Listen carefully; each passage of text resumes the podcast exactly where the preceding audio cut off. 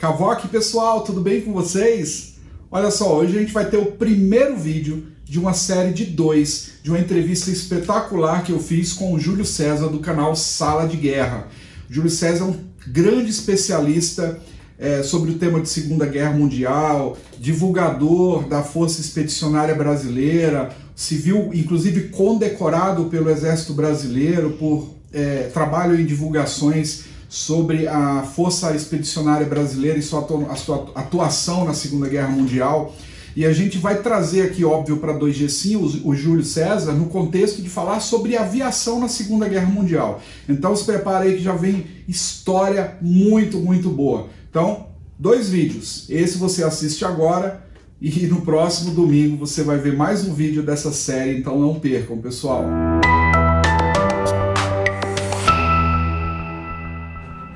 Cavoque, pessoal, tudo bem com vocês? Olha só quem eu trouxe para falar comigo aqui na 2G Sim e falar com vocês, né, através de mim. O Júlio César Guedes, que é do canal Sala de Guerra. Ele não tá aqui à toa, tá? É, ah, vou pegar um canal aqui e vou para trazer para uma entrevista ou para um bate-papo aqui.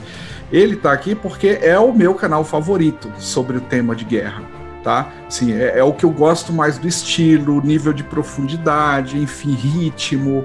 É, eu assisto até para aprender né, um pouco aqui, para a gente melhorar os, os, nossos vídeos aqui na 2GC.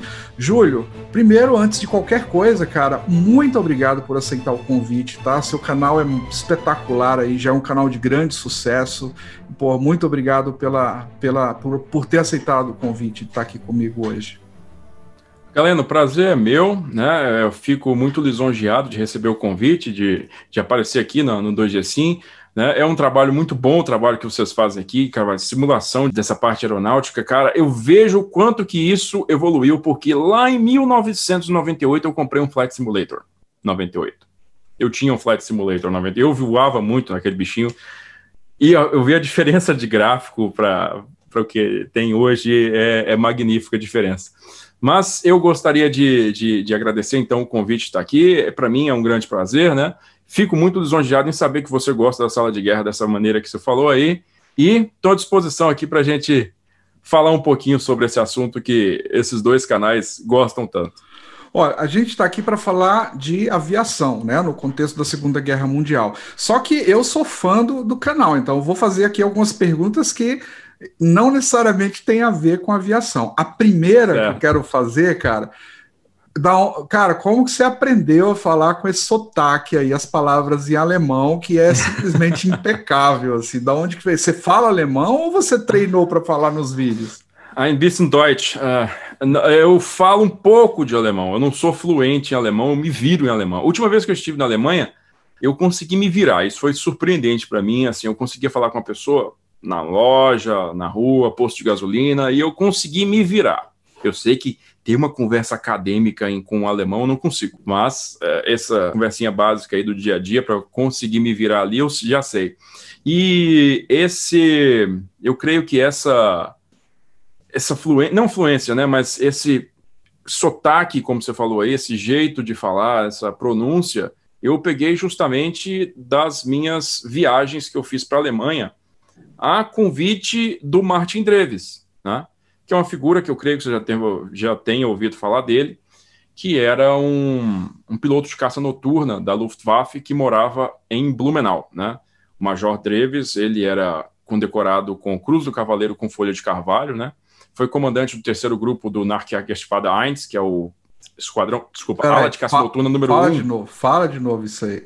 É um, é um nome grande, né? Hum. Eu sempre gosto de fazer isso, separar as. Eu gosto de separar as, as, os nomes em alemão, as terminologias em alemão, porque elas realmente são palavras compostas juntas, né? É uma palavra grande composta, só que eles escrevem junto. Por isso que parece aquele palavrão gigante, porque na verdade é diversas coisas ali, só que junto.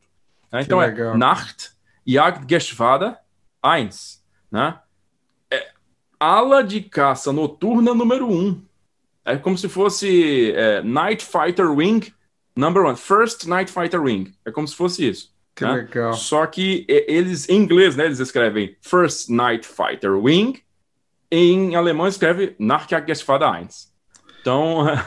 Nossa, é, eu, te, eu essa... tenho muita pergunta relacionada à guerra em geral. Vou ter que lembrar, eu tenho que falar de aviação aqui. Aviação. De aviação. Vamos nos centrar em outra ocasião, né? Claro, a gente faz de novo. Pô, Mas o Dreves, cara, eu, eu, eu comprei o livro dele, O Sombras da Noite, se eu não me engano, foi em 2002 que eu comprei o livro dele. Tinha acabado de lançar. É, e aí eu, puxa, foi o primeiro livro de, de, de, de, de aviação da Segunda Guerra que eu li, né?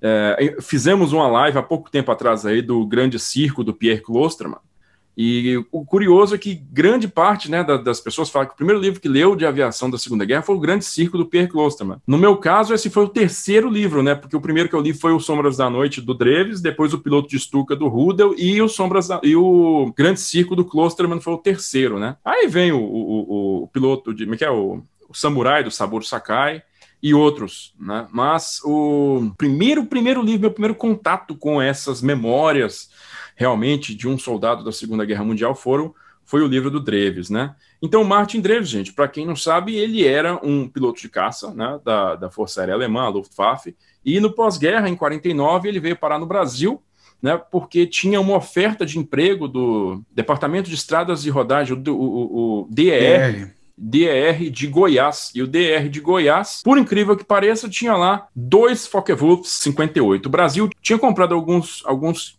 modelos é, e montou eles na fábrica do Galeão, antiga fábrica de aviões do Galeão, né? É, nos anos 30, montou-se essa, essa esquadrilha de 12 Focke-Wulf 58, e no começo, dos, no final dos anos 40, tinha sobrado ali pelo menos uns três ou quatro ainda voando. Desses dois estavam no DR de Goiás e o Martin Dreves foi para lá para poder pilotar esses aviões.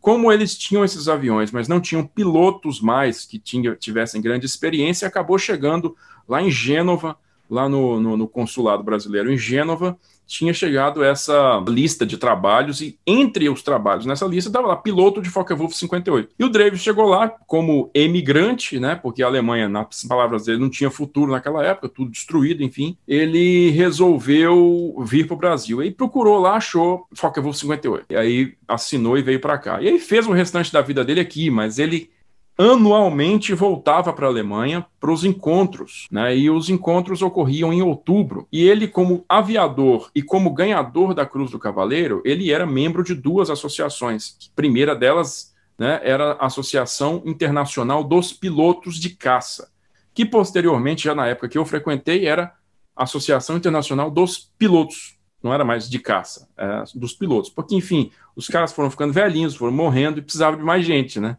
Então, só porque o cara foi piloto de bombardeiro ou piloto de reconhecimento, transporte, não, vem. Limitava bastante, né? É, é porque antigamente o encontro se chamava Jagdfliegertreffen, que quer dizer literalmente encontro dos pilotos de caça. Posteriormente virou Fliegertreffen, que é encontro dos pilotos. Essa festividade que ele frequentava e uma outra que era da Associação Nacional dos Ganhadores da Cruz do Cavaleiro né, que era a Ordens, Ordensgemeinschaft der Hitlerkreuzträger, que é literalmente isso que eu falei, Associação Nacional dos Ganhadores da Cruz do Cavaleiro, que não oficial, né, não oficialmente é, não oficialmente sem trocar o nome, começaram a abrir para todos os ganhadores da Cruz de Ferro, né, porque também o, a galerinha começou a ficar velha e começou Filtra a morrer e, e, aí filtrou demais. E aí abriu para o pessoal que ganhava, ganhava Cruz de Ferro de primeira e segunda classe que ia bastante mais gente do que Cruz do Cavaleiro. Né? Cruz do Cavaleiro da Cruz do Cavaleiro da Cruz de Ferro foram aproximadamente 7.500, está entre 7.500 e 8.000. Cruz de Ferro de segunda classe era um milhão, foram foi distribuídos um milhão. Então aí né, conseguiram encher os quadros de novo com esse pessoal aí. E o que, que acontece? Eu li o livro do Dreves, formei na faculdade em 2006 e em 2006 eu consegui o endereço do Dreves lá em Blumenau. Isso numa época que não existia nem telelistas, não existia rede social. Rede social tinha no comecinho, que o Orkut já existia, né? Deu uma e stalkeada, aí... nem a palavra stalker existia. Nem a palavra stalker existia direito. E aí, o que que acontece? No, eu me lembro que foi no próprio, no próprio Orkut, né? Que eu acabei conseguindo ali o endereço de um, de um cara que morava perto dele. E o cara falou: Ah, eu saí com ele esse final de semana. Eu falei, pô, peraí, você saiu com o Dreves esse final de semana? Foi. Aí fiz uma amizade com o cara lá e falei, cara, não precisa nem no endereço, não, tá? Só leva para ele uma foto que eu vou fazer para você e pede autógrafo. Depois você me devolve, eu até te pago. Não, com certeza não vai pagar, não. Manda para mim que eu te devolvo assinado. Então tá. Fez, fiz isso, ele mandou, ele pediu né, a assinatura do cara. Foi meu primeiro autógrafo, né, de uma coleção de 400 que eu tenho aqui agora. Em seguida, ele me passou o telefone do, do, do Martin, né? E aí eu liguei, sou Martin, primeira vez conversando com um cara assim que, puxa vida, para mim era um sujeito. É... O cara, primeiro, é verbete de enciclopédia, né, cara? Como é que você conversa com uma pessoa que é verbete de enciclopédia? Eu não sabia como fazer isso. Aí, claro que eu fiquei um pouco nervoso da primeira vez, mas, enfim, propus para ele fazer um documentário. No ano seguinte, isso foi em 2007 que eu conversei com ele. No ano seguinte, eu fui a Blumenau, né? 2008, fevereiro de 2008, fui a Blumenau e fizemos um documentário com ele. Esse vídeo já foi para o YouTube. O YouTube derrubou ele por conta de uma música que eu coloquei lá que não tinha copyright. Enfim, vou tirar essa música e fazer o re-upload. O pessoal fica me pedindo para fazer o re-upload.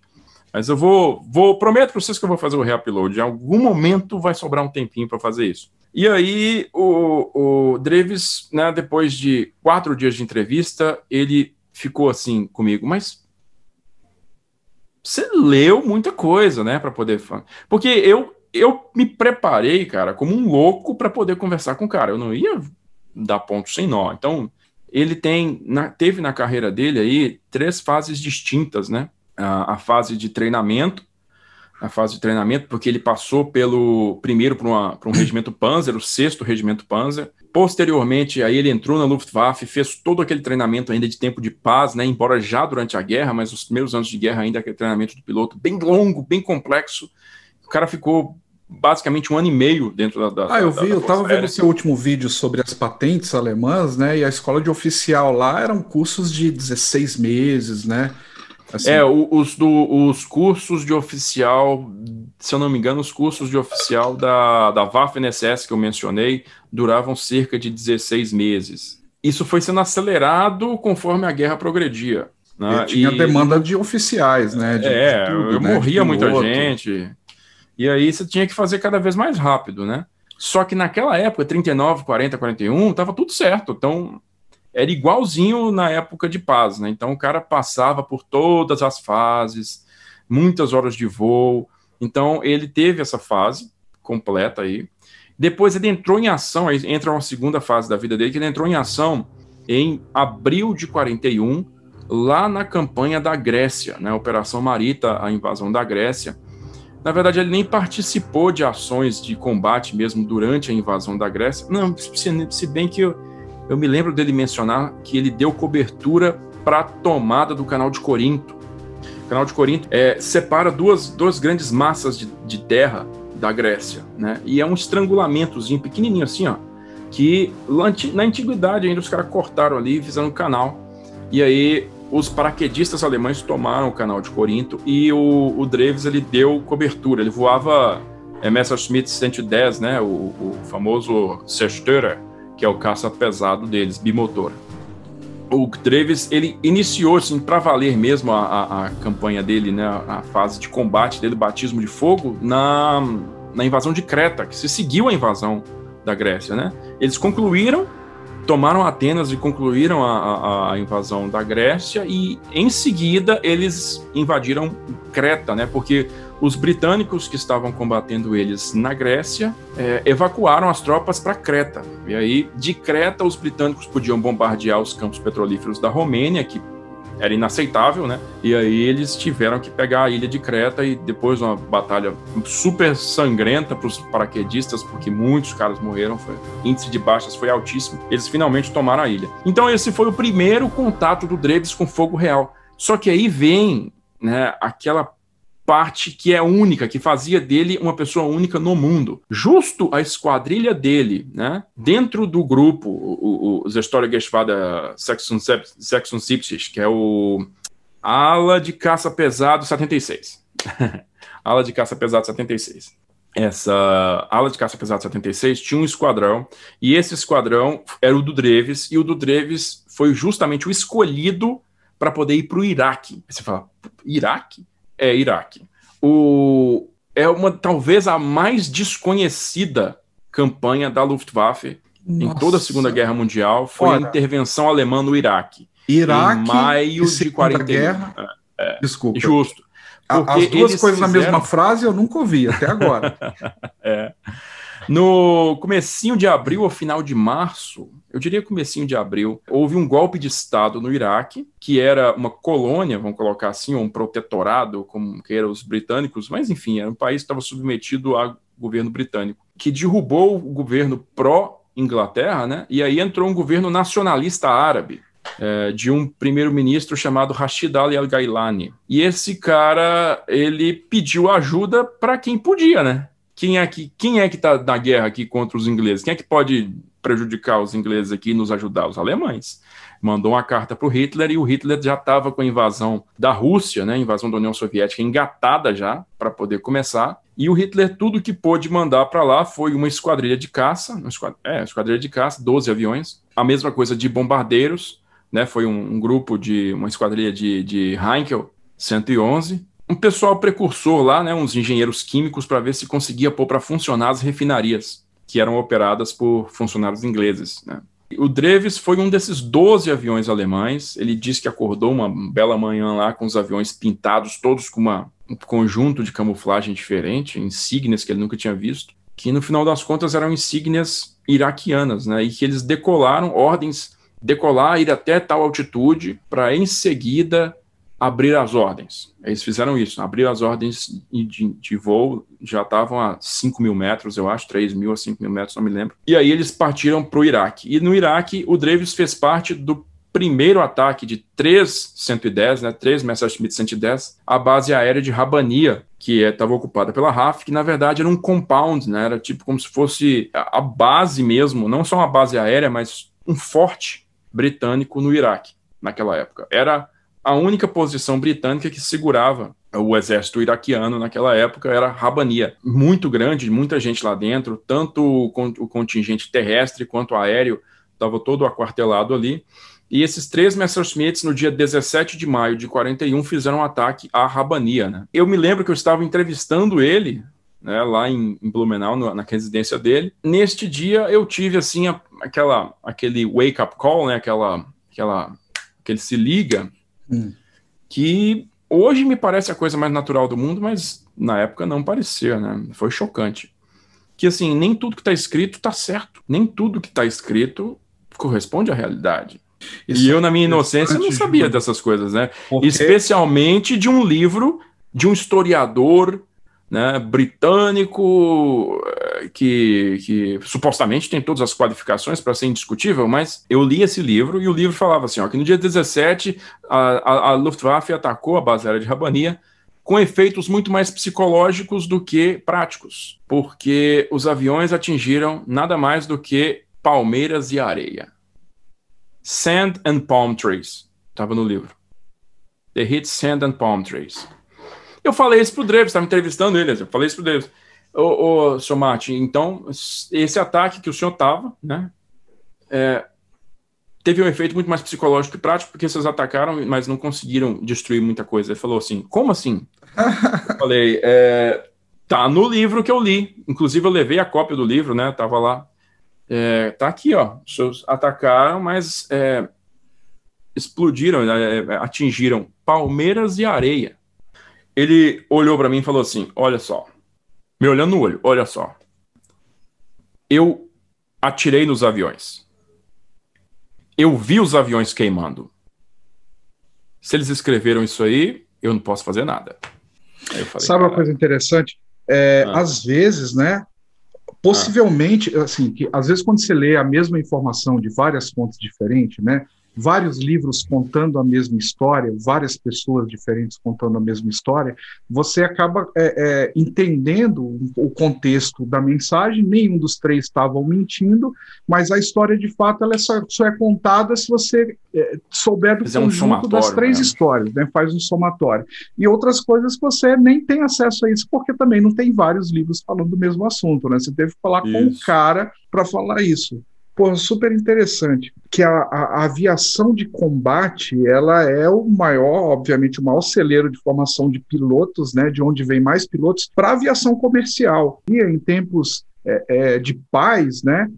você tem menos pilotos, né, tal. Não tem mais essa aviação de caça que depois migra automaticamente para a aviação comercial, porque a aviação de caça, né, hoje moderna, ela é um, é um tipo de pilotagem especializado, né, em, em sistemas eletrônicos ali. E eu acho que o cara dura muito mais ali na função, né?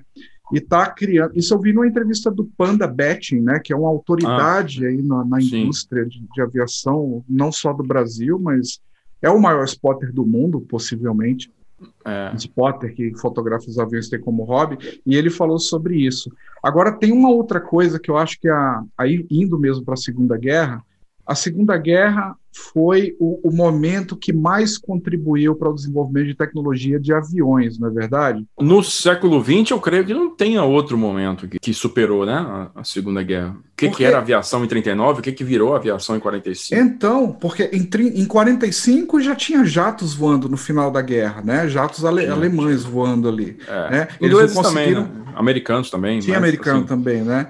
E, e, assim, foi incrível. Agora, me fala uma coisa: olha, eu lembro da primeira cena de avião é, do cinema que me impressionou e eu fiquei repetindo aquela cena. Eu quase, eu quase que quebro o vídeo cassete na época, né? Que era vídeo cassete, voltando a cena e assistindo de novo. Você certamente você assistiu Império do Sol, um, um filme espetacular do Steve, Steven Spielberg, né? E quem não assistiu, recomendo, porque a molecada aí não era nascido ainda, né? É. é um livro é um filme espetacular. É, conta coisas da guerra ali mais para o Pacífico de um ponto de vista único, assim, que você só tem é. nesse, nesse filme. E aquela cena, eu não vou dar spoiler, mas tem uma cena que o cara passa o Mustang, assim, em câmera lenta, Cadillac do céu, é. né? É. E o moleque fica louco. Olha eu arrepiando aqui, é, cara. O moleque arrepia. Aquela cena não tem jeito, cara. É uma dessas que eu arrepio também. Se, se facilitar, eu até choro um pouquinho, porque eu me lembro da primeira vez que eu vi, quando eu era muito mais novo, eu acho que eu reagi muito parecido com o moleque, sabe? Boquiaberto quando eu vi aquilo. Porque a exposição da câmera, é, a, o giro, né? Quantidade de quadros por segundo vai tão alto que na hora que os caras passam aquilo na exposição normal, os caras congelam o avião no ar, né? É Você vê assim, porque ele, ele vai lá para cima, a cena toda, ela é toda muito bem construída, para culminar naquela, naquele momento, porque os Mustangs começam a passar, explode tudo, tá explodindo, o médico tenta agarrar ele, né? Não, menino, não vai. É. Ele des, desvencilha do, do médico, sobe lá para cima, tudo explodindo ao redor, e aí ele para ali e ele olha. Aí ele olha e o até a música muda, né? Fica tudo meio só um zumbidinho baixo. E os caras mostram o Mustang paralisado na tela. Que era, assim. não está paralisado, mas que era o que ele estava vendo, né? O, é. garoto estava vendo isso na cabeça dele. Na cabeça, na o moleque era apaixonado por aviões, né? É, ele é. tinha modelos, brincava, então ele só queria saber de brincar de avião. E aí ele, ele vê isso, né? Que ele estava num campo de concentração ali, né? No é, campo de prisioneiros, né? Tem outro nome é. lá que era no Japão, né? Aliás, era na China ocupada, né? Eu sei que ele foi capturado nas Filipinas, não é isso? Que era americano é... ou era China? Ou era China? Eu acho cara, que, que era, rever esse eu filme. acho que era China, mas vamos lá. Aí, o que, que eu, na verdade, o que eu queria perguntar era o seguinte, cara. O Mustang, assim, para mim não tem para ninguém, cara. É o avião mais lindo, assim, da Segunda Guerra, tá? É, então, eu tenho uma pergunta é rápida e uma um pouco mais longa. A rápida é qual o avião mais bonito, assim, da, da frota da Segunda Guerra Mundial, na tua Ixi. opinião? Hum. É difícil? Essa é a curta. Polêmica. É polêmica. E a mais. É. É, a outra é mais polêmica, então. A outra eu vou te perguntar qual, que, qual foi a estrela da Segunda Guerra Mundial? Qual foi a melhor aeronave da Segunda Guerra Mundial? Mais polêmica que a primeira. é, essa, ainda bem que essa é a longa, porque essa eu posso responder. Não é questão de gosto, né? É questão de gosto. Mas, é, cara, primeiro, escolher um avião entre, para mim, a fase mais bonita da aviação, que é aquela, né? Porque tudo se encaixa ali, né? Se na, na, Primeira Guerra Mundial as coisas eram cavalinho medieval, né? Tudo me parece muito justa, disputa de justa na Primeira Guerra. Eu olho para aqueles aviões. dogfights, né? Parecia é, eu olho, é tudo mesmo. lentinho, é, é, devagarzinho. Simétrico, a guerra, a tecnologia. É, tudo. é tudo quadradinho, feito de tela. Então me lembra muito o cavaleiro medieval com aquele, com aquela manta em cima do cavalo, né? Com a insígnia da casa dele, o que seja Me lembra muito, aquilo para mim está tá relacionado à Idade Média. Aí você leva para a Segunda Guerra, já existe um lance de, de torque, de potência, né? Então o motor já não é aquela coisinha. Já é um negócio possante, e é óleo, é mecânico, não tem nada de.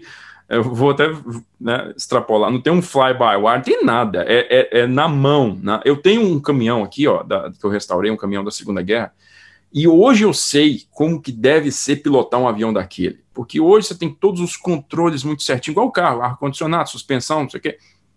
E aquilo devia ser muito no braço mesmo, né? O cara sentia o negócio, é tudo no cabo.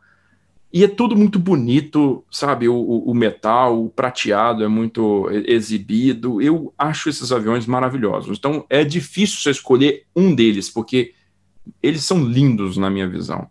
Então tá, o Spitfire. Será que é o Spitfire? Uhum. Acho Spitfire maravilhoso. Tem vídeos do Spitfire que ele, ele é, assim, é uma obra de arte, o design do Spitfire é maravilhoso, a asa do Spitfire, tudo do Spitfire é redondinho, é lindo.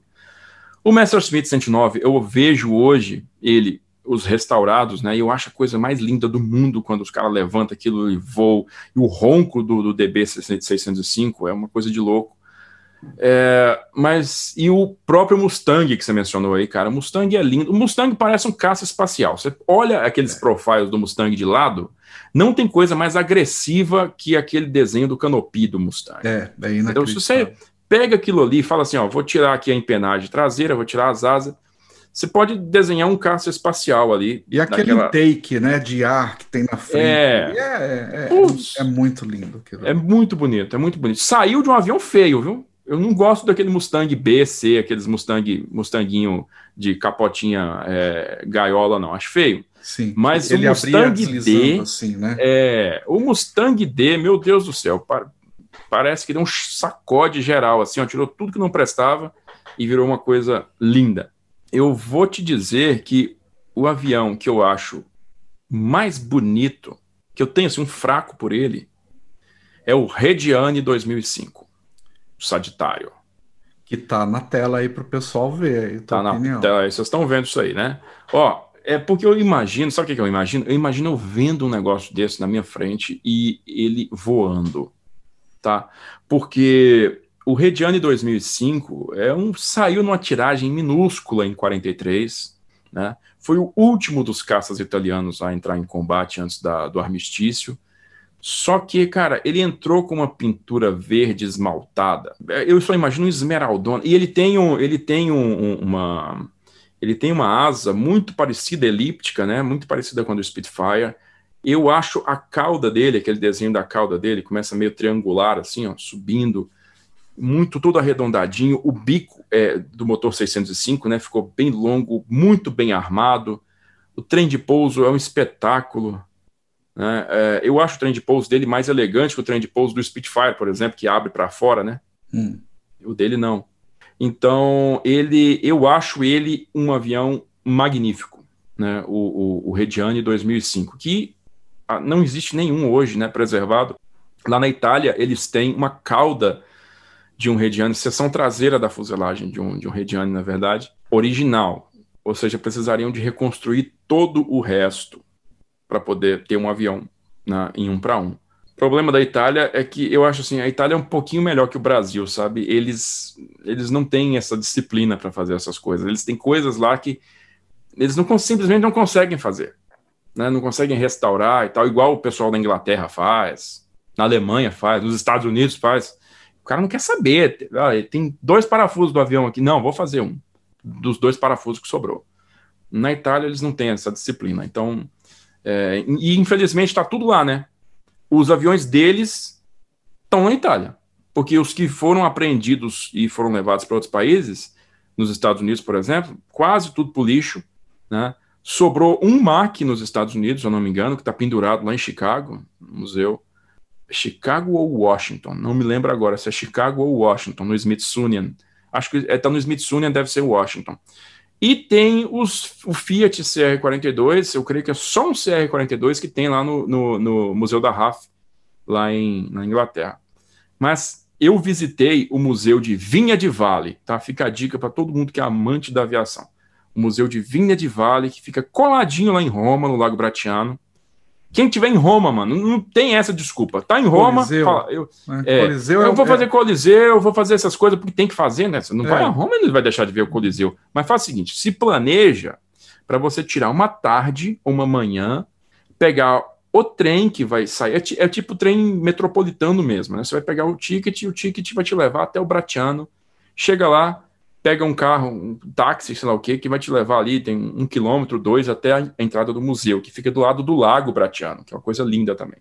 Que é onde os, os aviões de alta velocidade, né, do- da, da MAC, faziam os testes dele para o troféu Schneider. Já é uma coisa, tá num local histórico ali para aviação. E o Museu de Vinha de Vale, cara, ele é único no mundo, ele tem os tesouros da aviação italiana todos lá, e ninguém mais tem isso a não ser eles, tá? Mach 200, CR32, CR42, Mach 202, Mach 205, Fiat G55, eles têm um Cant G- 506, bicho, Cant, Cant Air 500, Z506, o Airone, hidroavião trimotor, uma coisa maravilhosa, só tem um no mundo, tá lá. Eles têm um único Savoia Marquette 82, o Canguru. Eu estava no museu basic- basicamente sozinho lá no dia que eu fui, né? Mas é único no mundo. Você vai, todo mundo que vai para Londres, que está aqui no canal, que adora aviação, né? Vai no, no, no Museu da RAF, né? Ah, vou no Museu da RAF, vai para Smithsonian lá, em Washington. Só que lá em Roma, eu acho que pouca gente acaba indo lá no Museu de Vinha de Vale. E, meu Deus do céu, é lindo, é lindo, lindo, lindo. Você não vai conseguir ver aquilo em nenhum outro lugar do mundo, já basta dizer isso, né? Então, é, meu avião favorito seria, hoje eu responderia para você, qual que você queria ter? Assim, ó, fecha o olho e vai aparecer na sua frente? Rediane 2005. Pô, beleza. Essa era a resposta curta, hein? Essa era a curta, agora se preparem para a longa. Peguem aí um, um, o lanche, o travesseiro, que a longa vem agora. Qual que é o melhor O avião? mais Segunda Guerra? eficiente, qual que fez a diferença, assim? Eu acho que tem talvez dos Ah. dois lados, né? Tem um grande Uhum. avião dos dois lados, né? Tem o Spitfire, Tem. que eu acho que o inglês, eu acho que vai ser meio unânime, né? Acho É. que, né, da RAF, e na Luftwaffe deve ser o seu. Nos Estados Unidos eu gosto do Mustang, mas eu- a B-17, Fortaleza B-17, Voadora B-17. e o Eu, 29, porque eu assisti um filme Fortaleza. Memphis Bell, né? Também Ah, um é filme lindo filme. clássico que fala muito desse avião. E aí eu adoro esse avião. É, mas, en- enfim, dá para ter um, um cara assim, o, o avião da Segunda Um Guerra? avião, um avião, é. Eu te digo que se você escolhe um, você deprecia, você, você desfavorece os outros, porque não existe um avião, existe um avião de cada especialidade, vamos colocar assim. Como é que você julga, por exemplo, que um Spitfire foi o melhor avião da Segunda Guerra Mundial, sendo que o ataque ao solo foi uma atividade tão importante para a vitória? Né? Então você tem o, o Thunderbolt, que era uma excelente plataforma de ataque ao solo. Você tem o Sturmovik, que era uma excelente plataforma de ataque ao solo. Mas eles não são caças. É, Thunderbolt outra até categoria. atuou como caça, mas é outra categoria. É, Você tem o, o, o- o Spitfire, né? O Spitfire, ele é ele é responsável pela vitória na Batalha da Inglaterra, né, cara? Assim, muitos fatores foram, mas o Spitfire é um dos centrais. O Spitfire conseguia realmente ultrapassar em performance o Messerschmitt em diversos cenários em 1940. E isso não é pouca coisa, porque o Messerschmitt 109 era um avião já calejado de guerra. Ele estava em ação desde 1936, 37, lá na Espanha. Né? Então o aquele zero? 109, O zero é relevante aí, comparado eu com diria que o zero, eu diria que o zero, Ele ficou tem obsoleto sua- rápido, né? Ficou, porque o zero era, o zero ele se, ele se valia muito do piloto, que era também provavelmente o melhor piloto de caça do mundo era o japonês na época. Era o mais bem treinado, mais disciplinado, né? As táticas não eram tão flexíveis, igual os alemães eram bem flexíveis com esse negócio de tática, entendeu? O Hermann Goering, o- os caras que é, mandavam nos, nos Geschwaders, né, nas alas de caça, eles não eram, ah, vai ter que voar assim, não, eles davam muita liberdade para o cara experiente. Ó, você tá voando, você tá conseguindo derrubar, então voa do jeito que você quiser. Né? O Goering era aquele fanfarrão lá do, do, do É. primeiro escalão, né? Que você tá falando, É, que era o, o comandante-geral da Luftwaffe. comandante-geral da Luftwaffe. Que na Segunda Guerra Mundial foi, como você falou, foi um fanfarrão, grande fanfarrão. Na Primeira Guerra Mundial foi um, um piloto de caça muito bem sucedido, né? Na Primeira Guerra Mundial. É, só que na Segunda Guerra Mundial já era um, digamos, uma personalidade cômica, né? O cara muito pouco fez de concreto para a Luftwaffe se tornar uma, uma peça de sucesso. Né? Outros caras tiveram muito mais mérito do que ele. Mas o, mas o, é, o Zero lá no Japão, ele foi construído com uma característica acima de todas, né? Ele foi construído para ser manobrável. E o Zero, ele tinha uma capacidade de manobra que permaneceu quase que imbatível até o final da guerra. Quase, eu não diria totalmente, mas quase que imbatível. O raio de curva do Zero era muito apertado. Né? Então, ele voava muito. Ele é um avião de acrobacia maravilhoso, né? O, a capacidade de manobra dele era muito boa. Aqui no Brasil, só que ele pagou por tem isso. Os T-6, né? Que, que lembra muito zero, né? Os T-6 aqui. É, muita gente, inclusive Oi. aquele esquadrão Oi, né? Os, os T-6 do foram muito usados como zeros, né? No cinema até os anos 80 aí. Muitos deles, inclusive nos Estados Unidos, foram convertidos em zeros, os T-6 né, eles alteravam ali alguns detalhes da fuselagem, aí pintava de branco uma bolota vermelha, pronto, isso era um zero. né? Pela falta de zero, vai esses zeros aí. Mas depois eles conseguiram, nos anos 90, conseguiram botar mais alguns zeros em, em, em condições de voo de novo, né? E, e, foram recuperando alguns no Pacífico, ilhas no Pacífico, que achava lá o zero destruído lá, tinha 60 anos que estava lá. O cara pegava aquele lixo, leva para os Estados Unidos, e põe um avião para voar. É incrível, é isso que eu acho incrível nesses países aí. Põe a Rússia nessa conta também, porque os caras fazem isso na Rússia. Né? Na Rússia, mais porque é um mercado de exportação. Nesses outros países é mais uma questão de preservação histórica mesmo, mas na Rússia é mercado de exportação. Por quê? Ora, por, por que não eu faria isso? Tá, esse cemitério de avião aqui no meu território, eu vou estar tá fazendo um favor em tirar isso dos lugares e eu ainda posso vender. É claro que vai ter gente para poder fazer isso. Então, Júlio, Força Aérea Russa, né? A gente falou da Rússia aí, não, não, se ouve muito falar né, da Segunda Guerra Mundial. Estou falando que eu, que talvez seja um, um, leigo com meio centímetro à frente ali, porque eu consumo muita coisa, mas. É, é, mas tinha uma grande força aérea, né? muito grande, muito grande. Eu diria para você que, que assim, o papel da Força Aérea Soviética é um papel crucial para para a vitória né, no, na, na, como um todo na Segunda Guerra, não só com o fronte leste, né? Porque daí sim, né, é, a Força Aérea Soviética, ela que segurou o, o, imenso contingente da Luftwaffe nos últimos anos da guerra, a grande maior parte dos, do contingente da Luftwaffe foi segurado na frente leste.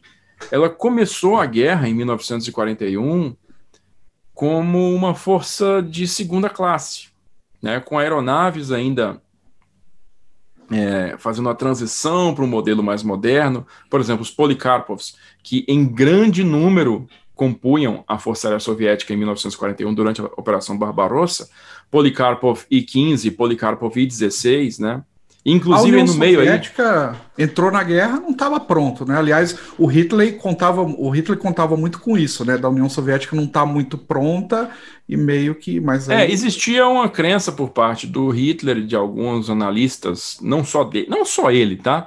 Né, assim, o Hitler achava que a União Soviética não estava pronta. Não, todo mundo era dessa, dessa opinião. Todo mundo pensava isso. Inclusive, eu li eu li, eu, eu, é, eu, li alguma coisa essa semana aí, ó, que analistas lá dos Estados Unidos, lá de Washington, né, esses militares norte-americanos, faziam as mesmas previsões.